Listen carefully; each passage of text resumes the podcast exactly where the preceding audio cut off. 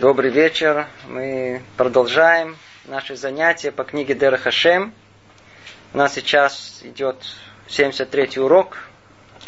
Мы находимся э, посередине э, второй главы, четвертой части. Эта часть называется «Служение Творцу». Глава называется «Об изучении Торы». Речь идет о изучении Торы. Мне кажется, что нет ни одного человека, который бы не слышал это слово. Даже люди далекие от Торы знают, что есть Тора. И все время евреи вокруг нее, они возятся с ней. Они... Что-то что происходит с Торой. Те, кто находится внутри, мы прекрасно знаем, что вся наша жизнь, она вокруг Торы. Жизнь еврея, она посвящена изучению Торы. Это как бы наша основная обязанность. И Рамхаль нам проясняет, в какой степени э, важность этой Торы в этом мире. И в чем тут глубина? Почему все нужно, все, все происходит вокруг этого? Напомним, о чем мы говорили в прошлый раз. Изучение Торы, оно состоит как бы из двух составляющих, так начинает нам Рамхаль. С одной стороны, Тора – это, как он пишет, вещь необходимая, поскольку без него невозможно достичь исполнения. То есть Тора – это источник всех наших знаний, что Творец от нас хочет. После этого он дополняет и говорит, что знаете же, что кроме этого в Торе есть еще что-то мистическое что-то совершенно непривычное для обыкновенного понимания человека. В чем? В чем величие Торы? Вот тут он добавляет и говорит, знаете же, что Тора, она имеет в себе наибольшее подобие истинной сущности Всевышнего, которая может существовать в творении. А значимости уровень Торы подобный истинности уровня благословенного.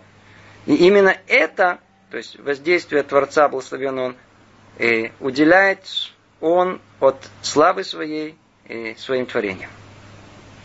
То есть мы видим, что э, величие Торы, то есть а, все, о чем мы говорим постоянно, Тора, она связана с присутствием самого Творца. Там желание Творца, а Торы и воздействие на этот мир – на нас, на человека. Человек, учащий, учащий Тору так, как положено, он получает непосредственное воздействие Творца, как тут сказано, не опосредованное, а непосредственное. И все, о чем мы говорили с вами э, на прошлых занятиях. И вот выясняется о том, что все э, блага, о котором э, тут говорится, и о которое Тара обещает нам, и все, что связано с изучением Торы, и как это влияет на нас и на весь мир, оказывается, что все это при условии, что Тора не дана нам просто так. Тора дана нам при условии, и он говорит, что знаете же, вот вам два условия.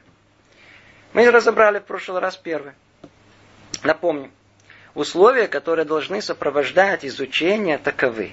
Первое богобоязненность при самом изучении. Второе – постоянное исправление поступков. Давайте напомню, еще это очень-очень важно. Очень важно. Просто, давайте просто прочтем текст снова. Ибо вся сила Торы только в том, что благословенный связал с ней и обусловил ее свое драгоценное воздействие, и что оно повлечется э, произнесением ее слов и ее познанием при условии, об условии. Без этого занятие Торы не отличалось бы от занятия любыми другими делами или книгами мудростями, мудрости во всех прочих областях знания, которые э, осведомляют нас о каких-то явлениях, но которые не приводят ни к увеличению ценности и значимости в душе того, э, кто читает их и умудряется ими, ни к э, исправлению творения. Ясно и очевидно, что если Тора это только источник знаний, и если учить ее как книгу мудрости какой-то земной, то она ничем не отличается от других книг. Ничем.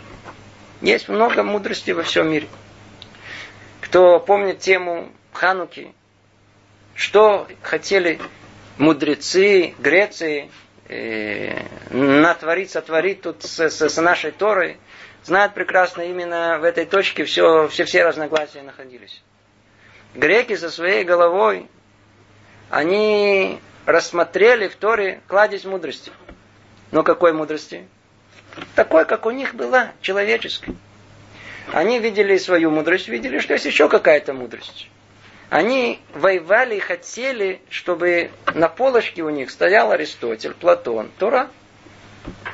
Перевели Тору.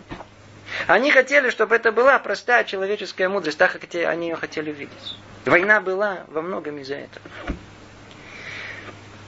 Тора – это не человеческая мудрость. Поэтому ее постижение, оно невозможно простым человеческим путем. Если бы это был, если бы оно исходило из разума человека, то точно такой же разум, другой разум, может ее постичь таким же путем. Человек мудрый, анализирует этот мир, разбирается, пишет, описывает, а другой человек по мере своей возможности пытается понять, что он там написал. Умудриться опытом и мыслями другого человека. И так происходит, так человеческая мысль, и действительно она, она, она распространяется по всему миру, и другие люди воспринимают и учат это. Они способны это понять как. Сядь, возьми чашечку кофе, сосредоточься. От всего мира отделись на какое-то время в библиотеке, в тишине, и поймешь, что там написано. Тора это не совсем не так. Тора не дана человекам, поэтому простым человеческим отношением и восприятием она не понимает. Что нужно для этого? На первый взгляд, а что у нас есть? У нас есть тот же разум, понимает то же самое. Говорит, нет, разум у вас есть, очень хорошо. Но и знаете же о том, что у вас есть разум, да, человеческий, но он построен по подобию Творца. Надо только еще чуть-чуть добавить, чтобы дойти до этого подобия. Тара написана разумом Творца. Надо дойти до разума Творца. И вот для этого, оказывается, недостаточно это учить, как любую другую мудрость. Если мы бы, будем, бы, бы учили бы Тору, как, как любую другую мудрость, как тут сказано, она ничем не отличается от книг мудрости других народов, других людей. Поэтому и все, и воздействие, о которое речь идет, она, она, она никакого воздействия нету, кто так учит. Тора требует отношения к э, себе как э, э, документ небесный, Божий документ. Что это означает? И вот он дальше перечисляет нам Рамха. Воздействие же Торы божественно, как мы упоминали. И более того, оно самое возвышенное и вознесенное из того, что притягивается и приходит от Творца к созданию. И поэтому совершенно ясно, что человек должен страшиться и дрожать перед занятием таким делом, ведь он предстает перед Богом и занимается привлечением великого света от него к себе. Он должен стыдиться своей человеческой низменности и трепетать перед возвышенностью э, благословенного. И ликовать при этом от того, что удостоился вот этого доброго дела. Но ликовать тоже надо с трепетом. Это очень высокий уровень. Очень высокий уровень. Где это? Где мы? То, что описано, это описано одной из это самая верхняя планка. Человек, который берет Тору в руку, в руки. Это действительно человек, который руки должны дрожать. Воистину, если мы бы могли бы э, понять, осознать все это до конца, то человек, который держит Тору в руки, он должен в руках, он должен дрожать просто от, от страха, от того, что ему позволяет куда хотя бы взглянуть на эти святые буквы. Ну что сказать, мы живем в каком мире? Очень-очень далеком от этих чувств, от этого понимания, глубины всего этого. Поэтому Рамхар продолжает и говорит нам как бы планку пониже. У вас нет сил стыдиться э, от своей человеческой низменности и трепетать перед возвышенностью Творца, ликовать при этом, с трепетом. Эти слова нам непонятны, мы даже не понимаем, о чем речь идет. А ну так, по крайней мере, не предавайтесь легкомыслию при занятии Торой. Или проявлению неуважения к ее словам, к ее книгам. По крайней мере, что мы, когда держали Тору, учили, закончили, ну, дали поцелуй, поцеловать. Что-то, что-то дорогое.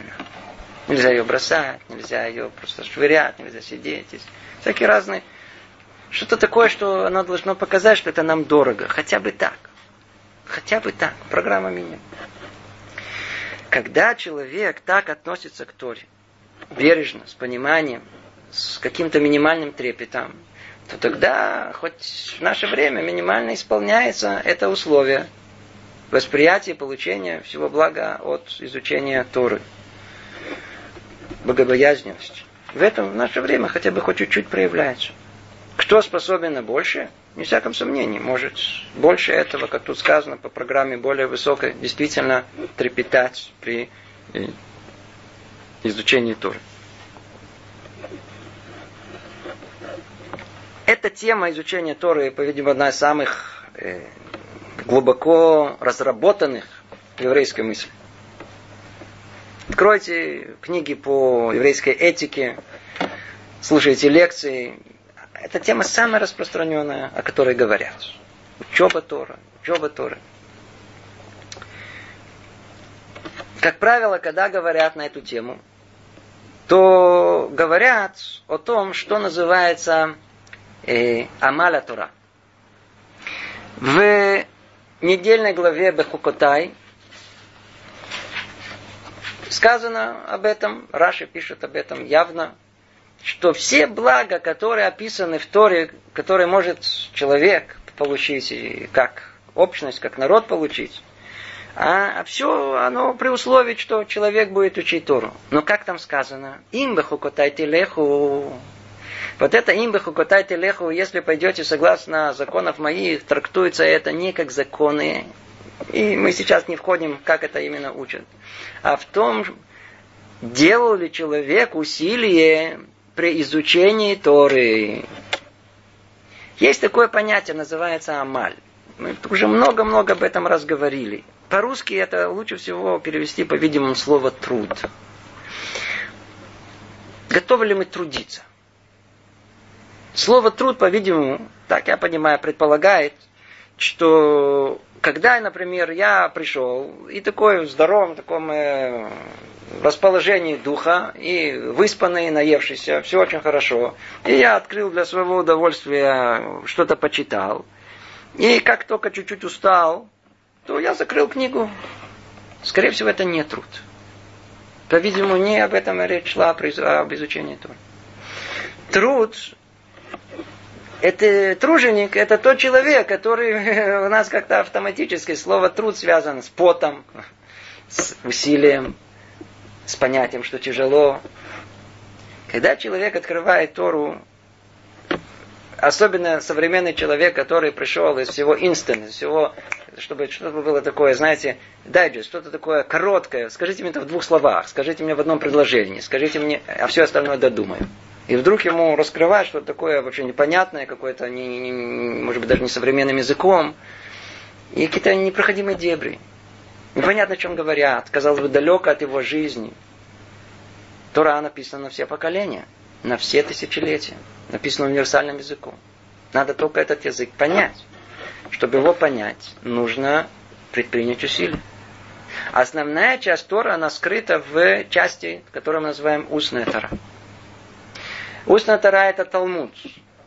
Изучение Талмуда это самая тяжелая часть в постижении э, иудаизма. И именно этому посвящено основное время, которое э, еврейские наши дети, взрослые, все уделяют изучению Талмуда. Почему? Потому что там находится э, разум божественный. Только тот, кто в состоянии понять, что там написано, то его мысли начинают быть подобие мысли того, что Творец хотел, чтобы человек мыслил. Надо выпрямить свой разум. Не так, как мы привыкли в своем воображении вправо-влево, а прямо. Только там можно это понять.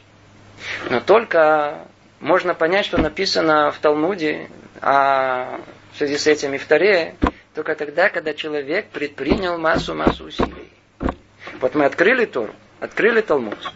И в этот момент Ецарара, тот самое дурное начало человека, шепчет ему и говорит ему, слушай, тут это не для тебя. Тут какое-то вообще непонятно что. И даже когда он уже заехал туда, кто человек учился, ну, уже, уже, уже, я знаю, там, полгода, год, каждый раз он открывает. Каждый раз не понимает. Каждый раз это надо с трудом. Каждый раз надо труд, потеть, чтобы все это понять. Хочется сразу захлопнуть, поставить это куда-то на, на, на, на полочку и пойти что-то полегче или там ну, поговорить на, даже на эту тему. Но не учиться, не трудиться. Нам тяжело трудиться. Трудиться тяжело просто. Нет. То ли сил не хватает. Разум такой некрепкий, слабенький такой. Слабоумие называется. А Творец хочет, чтобы мы этот разум развили, чтобы он у нас был крепкий, чтобы он мог противостоять воображению, телесным желаниям и всему прочему. Как это можно сделать? Оказывается, что единственный способ, который есть, так определяет это Тора, это только Тора. В, э, э, воевать с дурным началом человека есть одно единственное лекарство. Называется Тора. Это самое амаля Тора, это самое труд в понимании этой Торы. Теперь эта тема сама по себе, мы уже о ней много раз говорили, что все постигается только посредством вот этого труда. И проводили десятки примеров наших мудрецов. Все, что они достигли, это только посредством колоссального усилия и труда. И наши Гдолей Израиль, великие в народе Израиля, они не были вначале как э, гениальные люди. Были такие, типа э, Вилинского Гаона и многих других наших мудрецов. Но много вождей и мудрецов наших поколений, они не отличались особенными, особыми э, талантами. Зато в них было одно качество, которое позволяло им добиться понимания глубины всего. Это был невероятный труд, трудоспособность. Учиться, учиться, учиться, учиться. И вот, скажите, откуда может прийти вот эта сила продолжить тогда, когда уже нет сил? Я сижу, Ничего не понимаю. Так кажется, что на это намекает нам Рамха. Ведь когда человек понимает, что речь идет о письме, о выражении желания Творца, когда действительно есть в нем истинная богобоязненность, когда есть этот страх, как тут все сказано, когда человек, он, он, он трепещет, когда ни с того ни с сего у него появляется дополнительная сила трудиться.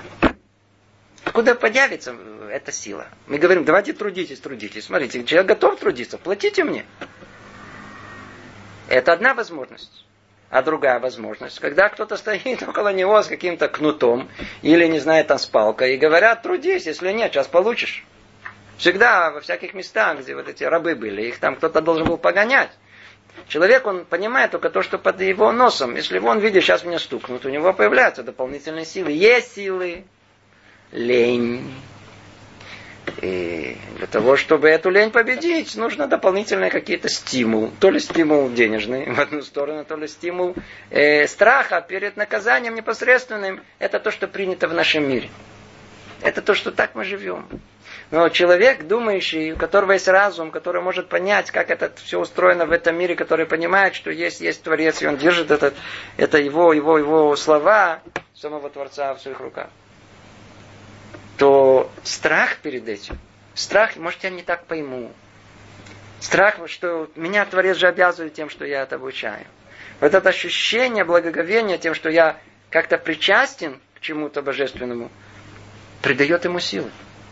Это есть тот амаль, это есть тот самый труд, который возможен ему, чтобы он э, еще раз, еще раз, еще раз, еще один раз пытался понять то, что он не понимает, пока наконец-то он поймет. Сколько раз есть примеров, когда, когда иногда, вы слышите, Рав говорит, вы знаете, я э, там, э, это типичная фраза мне, 20 лет мне это тософот было тяжело. 20 лет. Он 20 лет пытался поднять какой-то кусочек в Талмуде. Ему каждый раз было тяжело, пока вдруг ему не раскрылось это все. Послушайте, рабаним говорят, это один говорит 15 лет, другой 10 лет, другой 5 лет. И когда действительно мы начинаем учить, действительно многие места в Торе, они нам кажутся такими какими-то полупонятными, такими приблизительно понятными. И вдруг начинаешь учить в другом месте, и вдруг тебе проясняется ясно в этом месте. Действительно, через много-много лет вдруг стало ясно, что имел в виду Равин, что имел в виду эти слова. Дается это нам. После чего? После того, как мы трудимся. Но откуда этот труд у нас придет? Не всяком сомнении он придет, так просто человек не будет трудиться. За учебу Торы деньги не получает. Никто над ним в Ешиве не стоит с, с, с каким-то палкой. Никто. Нет ничего, что заставит человека трудиться, кроме искренней богобоязненности самого человека. Никто его не может заставить. Никто. Вот это богобоязненность, вот это понимание трепета, что мы держим и что мы учим, по-видимому, это то, что а, а вообще разделяет все, что есть в нашем еврейском мире по отношению к учебе Тора. Тяжело мне даже говорить. Знаете, есть много-много э, раз, много раз приходится слышать, есть рабаним такие, есть раввины такие, есть почему вы это не, раба, это не, это не раввины для вас? Они, смотрите, как хорошо знают. Очень интересно, действительно, вот то, что касается мудрецов Торы. Мы видим, что есть постоянно какие-то градации. Одни почитаемые, другие гораздо меньше почитаемые. Иногда встречаем, на первый взгляд, мудрец Торы, который, ну, я не знаю, так слово можно назвать, он знает, как компьютер. Спросите что угодно, знает, это знает. Может, не хуже другого. Но почему-то как-то этот более как-то ценим, и все к нему идут, а к этому менее ценим. Тут ответ на многое, которое вообще кто находится в еврейской жизни, он, он вам просто поймет. Я намекаю, кто понимает намеки, он, он поймет. А это из того, что скрыто от глаз. Это того, что вообще нигде не видно, и это нельзя, это, это не проверяется, проверяется, знаешь, не знаешь, это все знание, хорошо, не знаешь, плохо. Но есть то, что каждый, кто причастен к учебе этого мудреца, он видит, как он это учит. Он учится страхом перед Творцом. Для него это, это, это, это, это он с благоговением, или он это учит, как в университете это учит. Согласно этому и отношение к каждому из мудрецов. Видишь, что человек знает. Но мудрость бы это у него не предшествует ей страх. И кто учил Перкея, вот, знает, что там сказано. Это прямо Мишна э, в явной форме об этом сказано, о том, что мудрость, она есть только у того, у кого ей предшествует страх. У кого есть страх перед Творцом, он удостаивается в конечной итоге мудрости. И об этом в Месилат Шири много об этом и говорили. Вот этот страх, вот это снова это благоговение перед, перед Творцом, вот это ощущение э, важности, отношение э, такое бережное к тому, что есть э, Тора, это очень основная составляющая изучения Торы. И без нее не надо удивляться, что что-то не получается. Что приходит человек говорит, не получается. Это как ты учишь. Без усилия, без вот этого труда, Значит, нет этого страха перед тем, что ты учишь. Эта тема колоссальная, мы о ней уже говорили в прошлый раз, поэтому давайте попробуем чуть продвинуться дальше. Говорит Рамхаль, мы сейчас находимся в шестом параграфе, кроме страха и боязни перед Творцом, Тору надо учить еще со вторым условием. Как? с исправлением деяний. Тикуна массы. Тикуна массы. Что это такое? Что за исправление деяний? Снова, именно в этом Тора отличается принципиально от всего другого, что мы, что мы учим. Это как бы две основные составляющие. Одна это, это, это, это страх, это верхний уровень, а есть более низкий, но он, называется, в то же направление. На первый взгляд, так мы понимаем, что Тора это мудрость, которую нам, да, Творец передал. И человек может ее учить, как что? Как мудрость. Давайте предположим, что будет ее учить как страх, со страхом. И только со страхом. И вот смотрите, оказывается, этого недостаточно. Тут два условия дается. И одно без другого не работает. Не работает. Даже один страх не поможет. Почему? Потому что выясняется, что человек, он э, комплексное существо. Оно состоит из э, нескольких э, составляющих. Он не только разум. В человеке есть еще и чувства. И в человеке еще есть тело с его телесным желанием. Это тоже человек. С тех пор, как первый человек согрешил, с этого времени чувства и тело это стали составной частью, интегральной частью сути человека. И теперь нет только головой, а это есть и чувствами, то есть страхами, любовью, и есть еще и телом. И нельзя одно рассмотреть без другого. Это не неразрывная вещь. Нельзя отрезать голову. Нельзя отрезать. Хотя мы знаем в Таре, как а, рассказывается, что похоронено, похоронено в Мирата Махпела, а голова Исава там. Намек нам о том, что это, когда человек живет только головой, то у него можно голову похоронить, но только голову. Оказывается, что человек, он шалем, он целен. И невозможно в нем исправление только мыслью. Там должно быть исправление чего? Исправлениями действий. Действие. Что значит действие? Действием это означает, что вот мы, мы не философы. В каком-то смысле для нас философ это какое-то какое даже постыдное слово. Почему? Ты философствуешь. Почему? Сидишь, сын, у тебя такое мнение, а у меня такое мнение. Давай поговорим, хорошо. Стал от этого ты человеком лучше? Это весь вопрос. У нас цель в конечном итоге вопрос простой. Ты стал лучше, да или нет? Скоро начинается Илюль, начинается скоро предстание перед Рошашана. О чем пойдет там речь? Прошел год. Что-то изменилось во мне? Я изменился чуть-чуть к лучшему. Стал меньше сердиться, не знаю, там говорить лучше к другим, между человеком и человеком, человеком и Творцом. Все, все, все, все.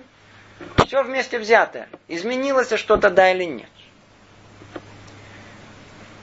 человек должен в этом мире делать. Он должен производить деяние. Почему? Потому что только деяние, оно выявляет в нем, что в нем не то. Сидеть и философствовать, пожалуйста, нет проблем. За чашечку кофе, за, за чаем, за, за шампанским, пожалуйста. Давайте посмотрим, а вы способны уступить место? Вас попросят закрыть форточку. Закройте, если вам, если вам жарко. А? Вы, вы, вы, вы вообще способны слушать э, других людей, свою жену, с детьми посидеть, потратить на них время. Давайте посмотрим. Э, давайте, давайте наступим вам на мозоль. Ведь надо знать о том, что, о том, что без действия ничего не проявляется. То есть человек просто будет лежать на берегу моря, и все, с одной стороны, у него есть э, холодильник переносной, с другой, я знаю, там компьютер переносной, сейчас с, с, с, DVD, не знаю, загорает, все очень хорошо. Все. Как пришел туда, он такой уедет. Он, это не для этого не надо появляться в этот мир. Этот мир, мы сказали, это мир испытания. Как он придет в этот мир? Познать и, волю Творца, познать, э, э как Творец устроил этот мир, необыкновенно важно. Для чего? Для того, чтобы человек больше понял, что в себе изменить. Ведь конечная цель – это прийти к совершенству. Поэтому человек, вся проверка его в чем состоит? В том, чтобы он все, что сказано в Торе, неизбежно выполнял. Неизбежно выполнял. А кто не выполняет это и учит при этом Тору, снова ничего не удостаивается. Как может отец дать своему сыну, который все, что просит отец, ничего не выполняет, а делает все наоборот, еще давать какой-то приз. Ведь тут речь идет о что-то сверхъестественном, да? То есть есть естество, то, что положено, а тут что-то не этого, еще больше этого.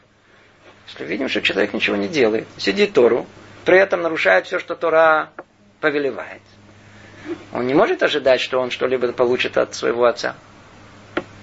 Это, это о чем говорит тут э, нам э, Рамхар. Говорит он так. Второе условие – это исправление деяний. Ибо тому, кто желает привлечь воздействие, следует быть достойным и готовым к его привлечению.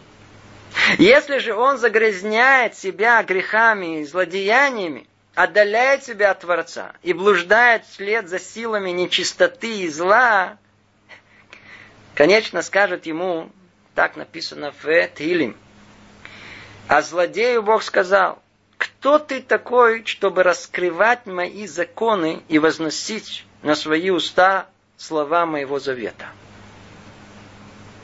Это знаменитая фраза, и каждый, кто хоть чуть-чуть столкнулся с этой темой, знает. Что тебе до моих законов, говорит Творец. Так он обращается к этому злодею. Для нас слово злодей, тут перевод такой очень сильный. Для нас злодей это какие-то знаки там, какой-то с кинжалом, какой-то бандит, рецидивист, злодей, по-видимому. Тут давайте уберем слово злодей. И речь идет по-простому о том, что Творец от нас что-то требует. Он говорит о том, что, смотрите, для того, чтобы жить какой-то освященной жизнью, не езжайте туда. Нельзя. Почему? Потому что там запачкаться можно. Чистота не только есть в мире материальная, физическая, телесная, есть еще чистота и нечистота духовная. Есть вещь, которую, которая лучше не пачкаться туда, не ходить, не смотреть, не, не участвовать во всем этом. Есть вещи запретные. Иначе ты не, не останешься в той чистоте, которая помогает тебе постичь волю Творца. Что человек делает? Несмотря на все запреты, он в этом участвует. Поехал туда, поехал сюда, все, за чашечку, я не знаю, там сели, выпили шампанского и сидят, учат кабалу. Если сказал в пророчеством даре своем царь Давид о ком-то, о том, что тот он сказал, что тебе до законов моих, то, по-видимому, это сказано про наши дни. Когда это явление, когда самое сокровенное, самую глубину Торы, которая только есть, секреты Торы, сидят люди, которые, которые далеки от всего еврейского, от святости, от ощущения всего, сидят и разговаривают об этом, как будто превратили кодыш в холь. Как будто ничего, все нормально, давайте, это очень интересно. У них там еще всякие другие есть э, идеи, есть это там эти йога, кто-то уже, кто-то сказал, надо э, э, недавно, два дня назад, кто-то сказал, что есть кто-то уже, уже связал э, карате и кабалу. Идет хорошо, смотрите, такие два хороших э, мутаг, знаете, как два лейбл такой, знаете, продается хорошо сейчас. Давайте его свяжем. Вообще будет карате, кабала. Вообще, уже, уже, он не просто так. Он все движения сделает. Это, то, то хесед, гура. Он уже что-то уже каких-то... Люди все на продажу. Причем тут это? Ведь о них вы можете только представить, что сказано эти люди, которые сидят там, занимаются своими делами. Вдруг прикасаются к самому святому, при этом находясь по, по, по, по, по, по, по, по, по шею в духовной грязи. Для них это не грязь, они не понимают, что это, это, это грязь. Сидеть просто так, мужчины и женщины, не знаю, вместе болтать, говорить, э, развлекаться кабалой называется. Про них сказано. Про них это сказано. Что тебе до законов моих, до секретов моих? Кто ты такой, чтобы рассказывать мои законы и возносить на свои уста слова моего завета? Он говорит напрямую, если же он загрязняет себя грехами и злодеяниями, уберите эти слова, чтобы они не пугали. Речь идет просто, как он дальше говорит, отдаляет себя от Творца. Еще и делает целые теории, возвели о том, что не надо никаких деяний. Все, что Тора говорит, все в Кабале написано, надо крутить в голове. Тфилин, знаете, как надо накладывать? Накладывайте утром тфилин, накладываете, они тоже накладывают в голове. В голове. Вот так, знаете, прокрутить. Мысленно, мысленно. Я мысленно сейчас накладываю филин. Он лежит, двинуть не может. Он, он накладывает филин. Цицит накладывают. Все, все, они, они вот сейчас накладывают цицит, а вот там так. Это, то есть, согласно там всяких разных сфер, они наложили тут филин, цицит. Ничего не сдвинуть себе. Ничего не сдвинуть. Ничего не изменив в себе, оставшись, погрузившись, вот оставаясь во всей этой грязи, которая находится человек, духовно, естественно. И хочет при этом все это изучать. Ничего не получится. Не тоже ничего не получится. Это, это, это, это просто осквернение всего. Осквернение всего. Знаете, как тут сказано? Сказал, как продолжает об Рамхале говорит, сказали также наши мудрецы, благословенная их память в трактате Хулин. Каждый, кто обучает недостойного ученика, подобен бросающему камень Маркулусу. Что за Маркулус? Что за... То есть, кто знает из э, прошлой прошлой жизни, как тут э, примечание редакции пишут, служение Маркулису заключается в бросании камней в его изваяние. Это было одно из видов э, идолопоклонства. И вот почему это очень интересное было идолопоклонство. В чем это было служение? Ведь идолу служат, как каким-то образом. Там приносят э, какие-то жертвоприношения, есть какой-то всегда церемониал вокруг идолопоклонства. Отличалось это идолопоклонство Маркулису в том, что надо было бросать в нем камни. Теперь, а ну скажите, когда мы видим, бросают камни, что это кажется, что нам? Отвергает его. Хотят позорить. Давайте вас забросаем, забра, забросаем его камнями. Забрасывают камнями, это позор какой-то, как будто отталкивание. Хм. Это идолопоклонство состояло в том, чем больше будете меня презирать, чем больше бросить, бросать в меня камни и делать на мою голову, тем больше в этом есть э, мое достоинство, проявление. Это кроется за этими словами. Когда учитель обучает ученика недостойного, а обучает его, так он, как тут написано, если вы такого недостойного человека обучаете, это как будто вы бросаете камень в этого идола Маркулиса этот. Чем больше будете в нем это бросать, вы будете, тем больше он это будет использовать для своих нехороших целей. Тем больше он еще укрепится в своем, своем, э, своей грешности. То есть все знания, которые мы видим, человек, он может приобрести в Торе, тут же все будет использовано. Карате, кабала, пойдут еще, придумать еще, мы, мы только посередине этого процесса, еще, еще все это не закончилось, все это еще, еще лопнет, непонятно чем. Ведь все, все, все, все хотят тут же использовать. Тут же написать книги какие-то, возьмут все эти мысли, распространят ее прибавить свое, добавить свое. Мысли из Кабылы сейчас распространились по всему миру. Сколько написано, сколько сделано, сколько уже над этим, вы даже не знаете, откуда это, и все каждый присваивает себе, и каждый наживается, кто-то, кто-то что-то хочет, что-то тянет, что-то. Все на продаже тут. Все, чем больше недостойного ученика учим, тем больше зла приходит в этот мир. Тем больше он там будет грешить, используя эти знания. То есть тут говорит нам Рамхал о стороне минус. Знаете же, когда мы изучаем Тору, когда мы изучаем Тору, то есть условия. Первое условие – богобоязненность. Второе – все, что там написано, надо исполнять. Начинает он с минуса. Знаете, что если вы не будете исполнять, то это как будто вы занимаетесь идолопоклонством. Вы увеличиваете зло в этом мире. Все зло в этом мире по кабале. Оно от того, что человек может приблизиться к святости, ничего не изменяя в себе. Это называется лохицойним. Это все во внешней силы, к ситра ахра все уходит.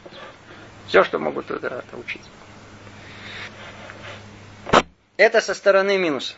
Со стороны плюса, по сути, человек должен учить Тору и при этом постоянно исправлять самого себя.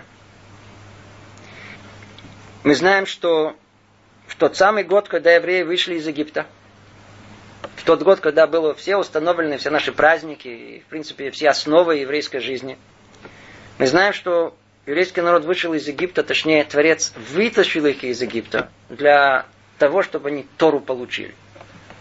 Но интересно, Тора не была дана им как подарок. Мы могли бы спросить простой вопрос. Вытащил он их из Египта. Отлично, для чего? Дать Тору? Давайте давать Тору. Нет, не дал Тору. Что произошло? Они должны были идти ступень за ступень. 49 дней. И только на 50-й день они получили Тору. Что произошло?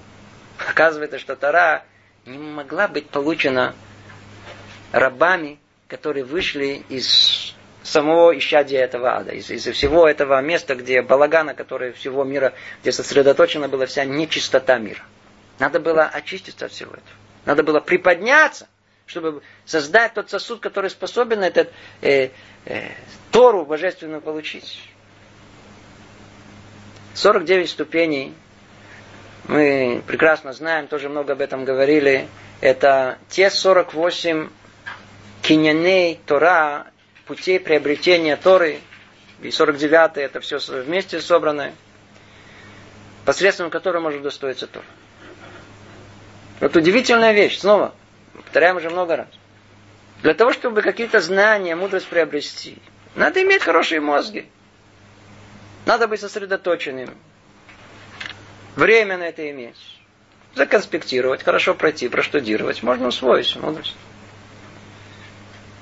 Про Тору, когда мы проходим по 40-48 этих э, путей приобретения Торы, мы там находим мало что связанное с какими-то особыми дидактическими путями приобретения, изучения Торы.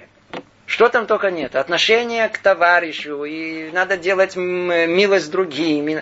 Что только там нету. И мы видим, что они на первый взгляд никак не связаны с э, приобретением мудрости, с разумом. А с чем они связаны? Они связаны с тем, что человек обязан построить тот самый сосуд своей души, который способен принять эту Тору. И это связано с действием. Нельзя прокрутить в голове милосердие. Я хочу сделать добро другому. И так подумал, раз подумал, и ну, сейчас все, сделал. Спроецировал добро на другому. Я помог ему переехать с квартиры на квартиру. Так, лежа в кровати, не сдвинувшись с нее. Посмотрите, встаньте.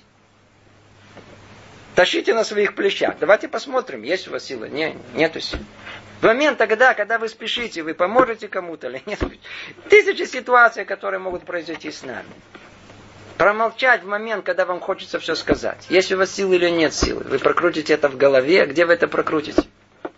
Это совершенно другое совершенно состояние человека.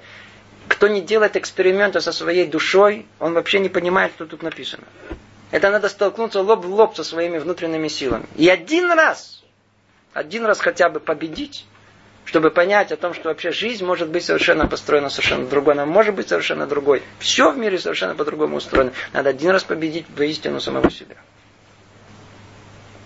Это основа основ. Надо исправлять себя. И вот это исправление позволяет нам э, то есть э, позволяет нам соблюдать мецвод, делай мецвод, не делай. Они все направлены, чтобы исправить человека, чтобы исправить его. Например, человек э, хочет что-либо сделать. Ему чувствуешь, ему тяжело это сделать. Ему чуть ли не болит это, он не может. А, тебе болит, когда тебе нужно это сделать, значит ты больной. О, очень хорошо. Скажи спасибо, что определили у тебя диагноз. Так просто бы лежал бы на берегу моря, с холодильником и с компьютером. Все нормально, нельзя определить, у тебя есть болезнь, нет. Как только хочешь привстать, ой, мне тут болит. А, отлично, значит, просто ты это не раньше не замечал. В лежачем состоянии нельзя обнаружить, что у человека там в душе надо что-то сделать. Попробуйте, начните как-то жить. С этого момента начинается только проявление, в чем ты больной. А, если есть хотя бы диагноз, в чем больной, значит, можно хотя бы понять, как, как можно это лечить. Тора это, это 613 болевых точек человека. Каждый раз надо, а, тяжело, а, а тяжело, делай. О, да? И тогда человек начинает исправлять самого себя. Это второе условие. Второе условие, что человек, он исправляет свои деяния. Исправление деяния, оно включает в себе две составляющие – это исправление своих медот, человеческих качеств, что это необыкновенно сложно. А что поможет ему в этом? Это повеление внешнее, совершенно внешнее, которое на первый взгляд они кажутся механистическими для тех, кто просто не понимает, какая глубина в этом она вкладывается. Это не делай, это не делай. Почему? А это не понимает. Сначала сделайте, увидите, проделайте эксперимент в своей душе. Проделайте. Тогда мы увидим, что все, все это не так. Естественно, что есть огромная опасность, что человек начнет делать Э, внешние деяния, это нельзя, а это да, делай механистическим образом. И против этого вся этика еврейская, она направлена, весь мусар, чтобы человек вышел из этого состояния, мелумада называется, привычки, а, автопилот. Да, есть в этом опасность. Но без деяния невозможно все, что написано в Торе. Нельзя учить Тору без того, что человек выполняет, исправляет себя. Ничего туда не войдет. Ничего, ничего. Давайте продолжим что говорит нам Рамхаль? И вот, смотрите, после того, что все, что мы сказали, подведем очень короткий итог, что Тора, она как бы нам дает все благословления этого мира. Если мы будем учить Тору, надо сидеть, учить Тору, да, но при этом надо знать, что нужно и учить в благоговении перед ней, знать, что за книгу вы держите в своей руку, это Тут воля самого Творца. Плюс, все, что тут сказано, надо тут же исполнять. Нужно над собой работать. Надо знать, что это не, мы не философы, теоретики. А мы все это для того, чтобы испробовать на себе. Тут же, моментально. Все это на себе надо испробовать. Тяжело, тяжело и так далее. Два условия. И тогда, когда человек живет и согласно этому, и согласно страху, и согласно исполнению, исправлению самого себя, тогда и все блага, которые есть в этом мире, они к нему снизу сходят. И жизнь совершенно другая, и все по-другому, и все видится по-другому. Человек видит другой мир. И вот смотрите, что пишет Рамхаль. И тем не менее, наши мудрецы открыли нам величайшую тайну – то есть, что это значит? Снова, надо понять, что пишет, что написано. То есть, по сути, нельзя ее раскрывать.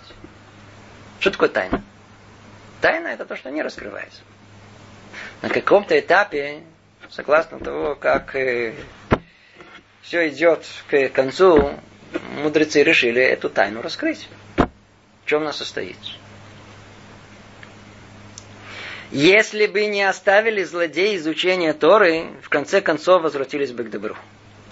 Что мы сказали до этого? Что вы делаете? Что вы изучаете Тору? Злодей. Что, какая ваша участь? Почему вы причастны вообще к этой Торе? Тут речь идет не о современном состоянии. В общем, речь идет о временах первого храма, даже второго храма.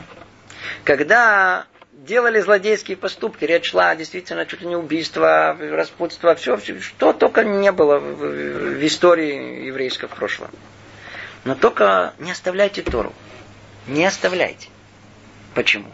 Знаете, что в конечном итоге, даже если вы это подобное, э, ниточку эту держите. Почему?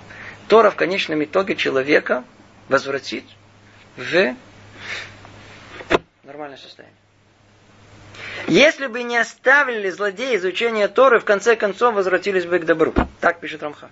И хотя они не в состоянии привлечь никакое воздействие от Всевышнего, как мы упоминали, естественно, что все условия, которые мы сказали, ничего свыше, никаких подарков экстра, ничего не получается. Но все же слова Торы святы сами по себе. И при постоянном занятии ими повлекут раз за разом небольшое пробуждение – и какое-то подобие мельчайшего озарения, занимающееся ими, которое в конце концов пересилит и вернет их к добру. Теперь все, что мы сказали плохого, теперь смотрите, какую надежду дает нам, надежду дает нам э, наши мудрецы.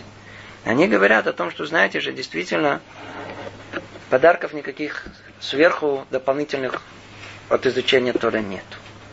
Но зато, кто за нее хоть чуть-чуть держится, хоть хотя бы ее учит, как в университете, хоть хотя бы, как, знаете, интеллектуальное любопытство, хоть хотя бы понять. Как, я иногда говорю со светскими людьми, скажите, вам не интересно, на Торе построена вся мудрость мира.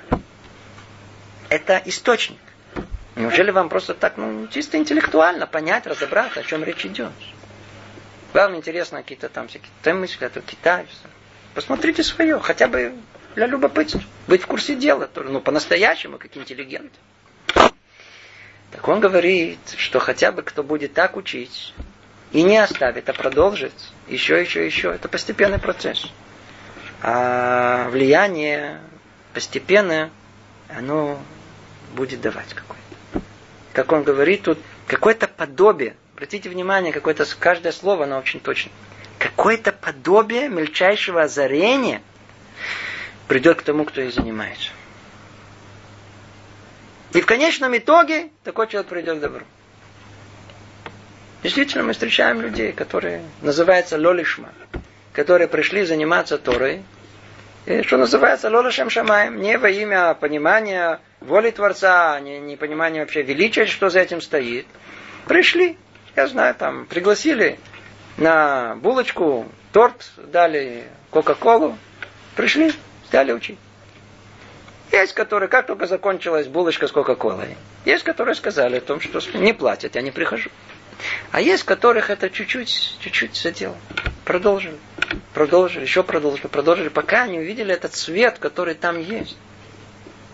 И только тогда, уже впоследствии, там, там, все это э, величие, которое и благо, которое сверху должно прийти, оно только потом приходит, как при этих двух условиях. Но чтобы за что-то зацепиться, главное не потерять. Это главное не потерять. Главное не прекратить вот эту связь с Торой. Не прекратить. Для нас, что это значит?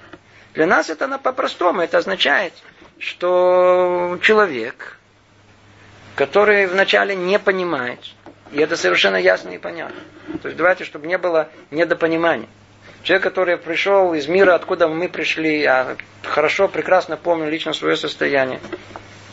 Мы очень, очень, очень далеки, приблизительно даже от того, что в Торе написано, о святости Торы и все, что с этим связано.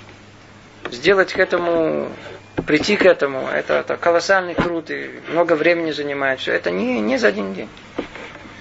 И очень важно знать, испытывать какое-то доверие к мудрости всего еврейского народа, которые тысячелетия готовы были отдать свою жизнь. Что их держало за это? Ответ всеми, всеми, кто чуть-чуть хоть в этом сунул голову. Тара держала их. Так что же есть там в этой Торе? Надо дать какое-то доверие.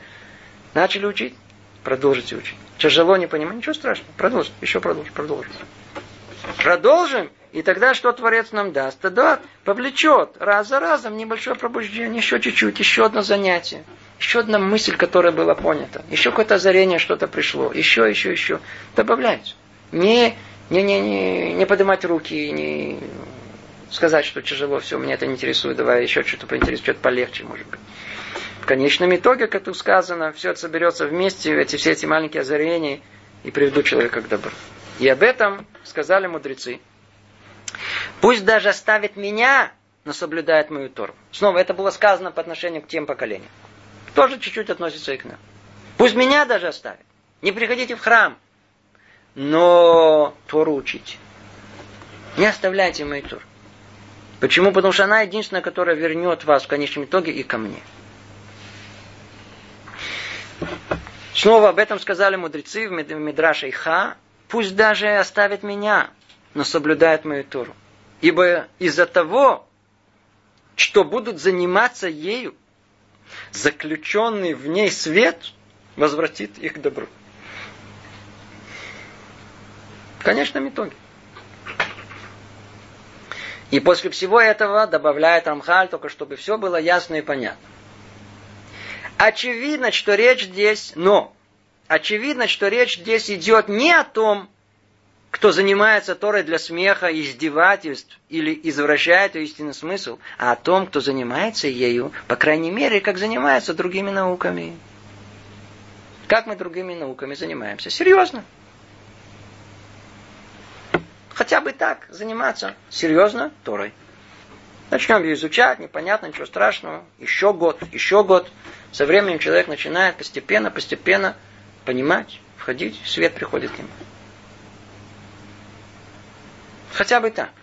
Но вовсе не так, когда человек берет эту Тору для развлечения. Для смеха тут сказано. Для смеха. Давайте посмотрим, что эти датишники тут понаписали. В средневековье. Для смеха. Просто, просто давайте, чтобы мы были в курсе дела, чтобы знать, над чем посмеяться.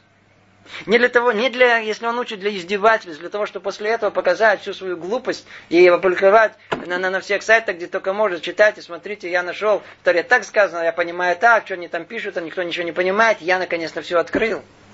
И про них сказано, кто-то извращает истинный смысл. Видите, почему добавила все это? Почему? Потому что есть люди, которые как ее учат? Учат для того, чтобы как-то... А, а, теперь, а где мое место в Торе? где, где, где тут я? Они учат Тору для того, чтобы иметь, говорить э, какой-то, о чем-то серьезном. Для них все-таки религия, они же понимают, все, все остальное какие-то, какие-то приходят, уходят, какие-то приходящие ценности. Люди думающие, они понимают, что религия что-то такое вечное, такое, такое проходит во всей человеческой истории от начала до конца. Есть в этом что-то? Теперь, если они в этом вообще никто, не то, не все, кто они такие? Так они учат Тору, чтобы там хоть тоже было им что-то сказать на эту тему. Чтобы их тоже кто-то слушал. Чтобы было красивое что-то, какие-то мысли такие особые, какие-то процитировать из пророков, что-то написать из истории и писать от себя чем-то там что-то. А после этого ничего. А кто вам то сказал? Что написано? Написано, что есть 70 сторон понимания Торы. Видите? Они все время оперируют к этому и говорят. Видите, вы сами говорите о том, что... Э, почему надо, как вы говорите? Что, узурпировали власть? Есть 70 понимания Торы. Верно, есть 70 пониманий Торы. Кто сказал, что есть 71? 72? Кто сказал, что есть больше, чем... Есть только 70. Только 70. Те, которые мудрецы описали, чтобы комментировать Тору и говорить свои мысли, надо знать всю Тору, надо понимать ее всю глубину, на всех уровнях. Только тогда можно что-то комментировать. А не то первое, что пришло тебе в голову. Может быть, оно и верно, но оно не связано с истинным пониманием. Когда человек учит Тору для того, чтобы для смеха, то ли издевательств, по-настоящему издевательств. То есть он хочет просто-просто ищет для того, чтобы, чтобы просто э, найти что-то бороться с татичниками, с религиозным насилием. То ли тот, который изначально ее учит для того, чтобы извращать ее истинный смысл, естественно, о нем речь не пойдет. Он может просидеть 20 лет с этой Торой. Клюм, ничего, ничего, никакого света, никаких озарений, ничего там не добавится. А тут он имел в виду о том, что если человек по-простому сидит, учит серьезно, просто как серьезно, хочу понять, как я сказал, для интеллектуального любопытства. Сидеть будет учить, но только не, не два дня. А попробуй действительно всунуть туда в голову. Постепенно, постепенно свет придет. И последний параграф говорит нам Рамхаль. Но тот, как бы подводит сейчас он итог. Но тот, кто очищает и освещает себя в своих деяниях, привлечет своим учением воздействие, соответствующее мере своей готовности. И чем больше подготовит себя тем больше возрастет ценность учения его сила. Это то, что он говорит. Тот, кто очищает и освещает себя. Смотрите, как тут точно написано, тут метагеру мекадеш. Надо знать, это два термина, которые мы в книге Мсват и Шарим много-много говорили. Одно со стороны очищает, со стороны не делай, а освещает со стороны делай. Обратите внимание на эти маленькие тонкости. Это не изучение Торы снова и снова это выспаться и сконцентрироваться. Очищение не делай. Это, это, это со стороны страха, а освещение это со стороны любви, это со стороны делай. То есть, кто очищает и освещает себя в своих деяниях, привлечет своим учением, когда он изучает воздействие, соответствующее мере своей готовности. То есть все в мире построено мера за меру, согласно усилия и результат. Насколько мы себя очистили, насколько мы себя осветили, такой результат и будет. И чем больше, говорит Рамхаль, э, подготовит себя человека, это чем больше возрастет, тем больше возрастет ценность учения его силы. И мы находим в древних мудрецах, что их учение венчало их великой силой, превосходством и отличием, чего нет в последних поколениях. И все из-за преимущества и готовности над готовностью последних. Это Рамхаль говорит уже о своих поколениях. А он говорит о тех, которые жили гораздо раньше. Говорит о поколениях э, Танаим, кто знает, что такое, и Амараим. И уже сказали об Ионатане бен Юзеле. Был один из величайших Танаим. Он жил около двух тысяч лет назад. Что когда он сидел и занимался Торой, всякая пролетающая над ним птица тут же сгорала. Так написано. Он сидел, учил Тору, и если птица пролетала над ним, то она сгорала. Я помню, как однажды я давал какое-то занятие, и был сам свидетелем, как один человек говорит, почему, птичку жалко? Знаете, сделай из этого, знаете, вот, птичку жалко. То есть из всего этого он увидел только лицану, только шутовство. Просто я уже в скобках замечу, что просто кто читает это по-простому, земными глазами, то он видит, сидит себе человек. Его, знаете, как в кино, знаете, сидит, он там, там трясется, не знаю что. И такой какой-то идет свет такой, и там идет какой-то, я знаю, какая-то утка, и сгорела. Ну, по-детски все. Не это имеется в виду. Об этом мудрецы пишут. Уровень, который достиг Йонатан бен Узиэль, это был уровень, когда даже ангелы принижались перед его святостью. Они даже были еще... Святость настолько была велика в его учебе, он настолько очистил, осветил себя. Это же он хочет подтвердить нам мысль о том, что все соответствует мере готовности человека. Насколько он себя подготовит, настолько и возрастет ценность его учения, его усилия. И как пример, кого приводят? Натан бен Узиэль. Что он себя настолько очистил, осветил, что даже сами ангелы, они принижались при нем. Они сгорали от учебы Торы, которая исходила из его уст. Ну, я надеюсь, мы в двух словах, настолько, сколько могли, мы чуть-чуть прикоснулись к этой теме, невероятной, огромной теме э, изучения Торы. Это условие. Надо знать о том, что Тора не дается просто так. Это необыкновенная мудрость. Только тогда, когда мы будем ее учить, как книгу божественную, с трепетом, с э, неким страхом, а хотя бы уважительным отношением. Когда мы, будем все учить, сразу же с намерением себя исправить, что-то проделать самим собой, с желанием совершенства, цельности своей души и тела, тогда и мы удостоимся всех тех благ, которые написаны, что человек удостоится, когда он изучает Тур. Ну, тут остановимся. Всего доброго. Привет из Иерусалима.